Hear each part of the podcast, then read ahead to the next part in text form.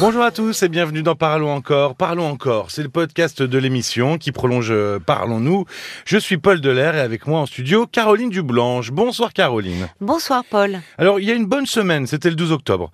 Euh, nous avons parlé de la séparation chez les seniors. On avait dans ce podcast émis l'idée de faire un épisode sur la sexualité des seniors. Oui. Et puis récemment, on a remarqué qu'il était sorti un rapport des petits frères des pauvres sur la sexualité des personnes âgées. Alors, bah, parlons encore de, de- des personnes âgées. Et, euh, et- on peut remarquer qu'il y a quand même un certain tabou autour de ça. D'ailleurs, c'est simple à remarquer. On a, on a tendance euh, à penser que nos grands-parents euh, deviennent asexués, qu'il y a presque plus de désir entre eux. Pour nous, c'est inconcevable que les personnes âgées aient une sexualité. C'est le mot. C'est le mot inconcevable. On a déjà euh, du mal à, à se représenter la sexualité de nos parents. Des parents, euh, On- déjà. on se sent mal à l'aise. C'est normal, enfin, hein, à côté. C'est tout à fait normal. Et d'ailleurs, euh, oui, ce qui serait l'inverse euh, serait problématique. hein. Euh, alors, la sexualité des grands-parents, là, c'est même plus imagi- imaginable. C'est-à-dire que, comme tu dis, on pense que les grands-parents, ils sont asexués. Et c'est là où euh, cette étude euh, réalisée par l'association euh, Les Petits Frères des Pauvres, euh, qui a étude qui a donné la parole à 1500 Français de 60 ans et plus euh, sur leur vie affective et, et sexuelle, ben, ça brise le tabou et les idées reçues. Parce que cette étude montre que nos aînés sont toujours amoureux et qu'ils font l'amour. Eh Alors, oui, ce n'est pas inexistant, ça existe, voilà. Et ce voilà. pas, c'est voilà. passé sous silence, mais ça existe. Mais bien sûr.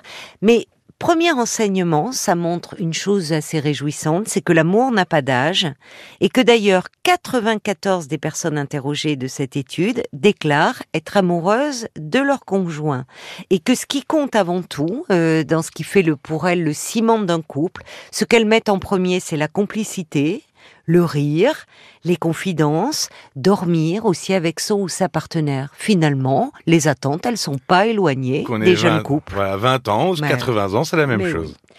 Deuxième enseignement, 71% des personnes âgées interrogées estimaient qu'un corps qui vieillit peut rester euh, désirable.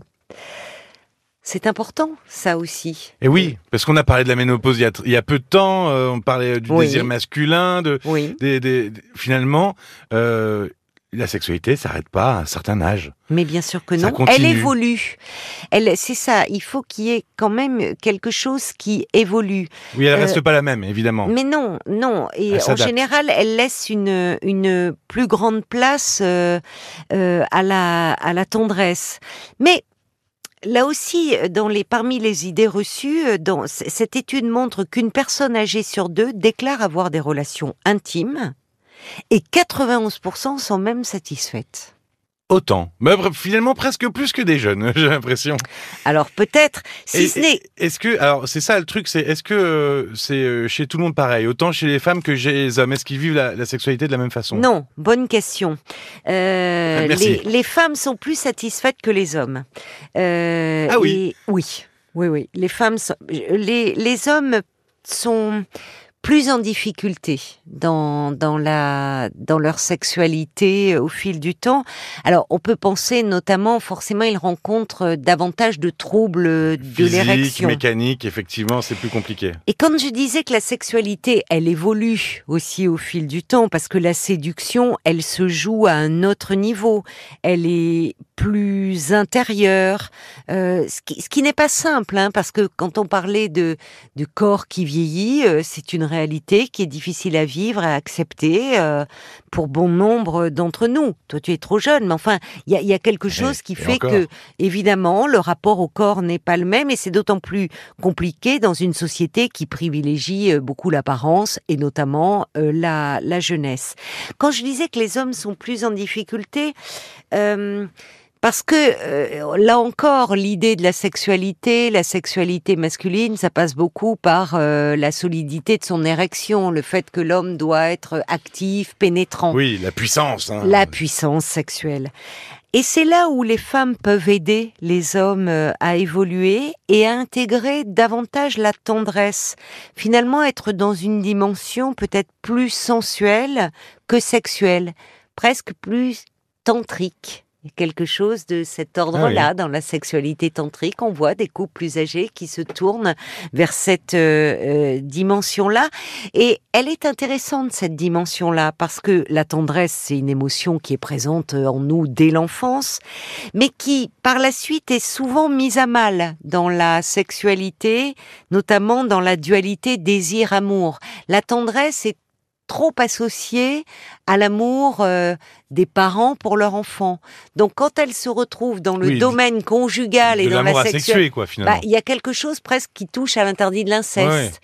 Et on peut retrouver cette dimension-là, passé un certain âge, hormis pour les personnes, il y a malheureusement certaines personnes, aussi bien des hommes et des femmes, qui ne peuvent hein, se résoudre à vieillir. Alors encore une fois, c'est pas simple, hein, et qui entrent dans une forme de repli sur soi. Euh, qui, qui, se, qui se ferme finalement à la rencontre euh, avec l'autre, euh, à l'idée d'une de, pouvoir être amoureux et de vivre une autre sexualité. Quelles sont les conditions pour qu'une vie euh, sexuelle et amoureuse, évidemment, soit encore euh, possible passé un certain âge mais ça se joue beaucoup par rapport à soi-même, d'accord. D'abord, hein, par. D'accord. Euh, d'accord, oui. d'accord, Ben oui, parce que j'allais dire, faut accepter les transformations du corps. Oui. Euh, déjà, un corps à 50 ans, il est plus le même qu'à 30 ou qu'à 20. Euh, un corps de 70 ans, bah, c'est pas le même que celui de 50. Un corps de 80, voilà.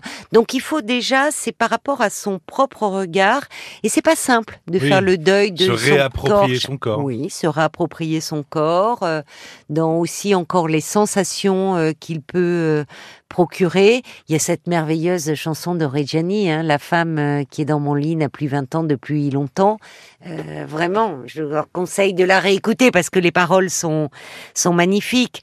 Accepter que je disais que c'est plus dur pour les hommes parce qu'il y a encore cette euh, cette idée de, de puissance sexuelle à travers l'érection, mais pour des femmes qui ont beaucoup misé sur leur apparence physique, et presque que sur leur apparence physique. Oui, parce que le physique chez les femmes, il y a beaucoup d'attentes hein, de, de, la société, ben, des hommes, enfin de, la femme quelque part, ça évolue avec, mais quelque part doit rester un objet de désir.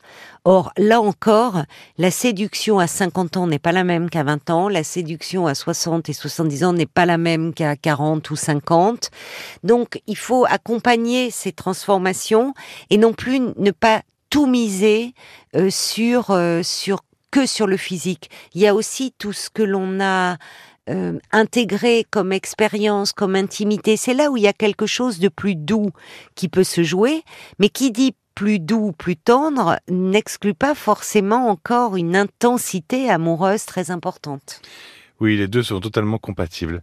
Euh, tu voulais euh, peut-être citer un, un, ouvrage avant de, de, de, se quitter? Ah oui, euh, deux ouvrages de Marie de, de Henzel, qui est une psychologue clinicienne euh, euh, plus spécialisée dans l'accompagnement des personnes en fin de vie. Elle a été la première psychologue dans la première unité française de soins palliatifs. Et donc, elle a beaucoup travaillé sur la vieillesse, sur euh, les transformations et physiques et psychiques.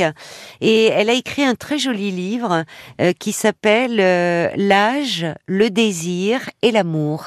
Euh, ce livre est disponible en poche. Et puis un, deuxième euh, d'elle, de Marie de Henzel, euh, coécrit avec Philippe Guton, qui est psychiatre et psychanalyste et qui rejoint le thème dont on parlait, la tendresse. le livre s'intitule Et si vieillir, libérer la tendresse? Merci beaucoup, Caroline. Voilà. Merci à toi, Paul. La sexualité euh, ne s'arrête pas, elle ne disparaît pas, mais elle évolue. Non, l'amour et la sexualité ne sont pas l'apanage de la jeunesse.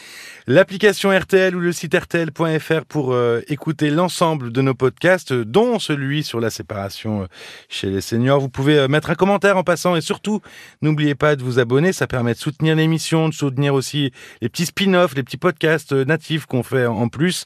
09 69 39 10 11. Vous pouvez laisser un message tout le week-end sur le répondeur si vous souhaitez témoigner lundi. Merci de votre écoute et à très vite. Bon week-end, à très vite. Parlons encore le podcast.